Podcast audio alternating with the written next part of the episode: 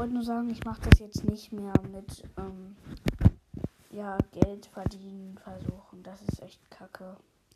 Ja, man, also das ist jetzt nichts gegen NK, also das ist gar nichts gegen NK oder so. Das ist eine richtig gute App, die man sich gratis runterladen kann. Kann Podcast erstellen. Nur das mit dem Geld verdienen. Man muss ein Konto in Amerika haben und so, das ist halt blöd. Das wollte ich nur kurz sagen und das ist auch nicht böse gemeint. Tschüss.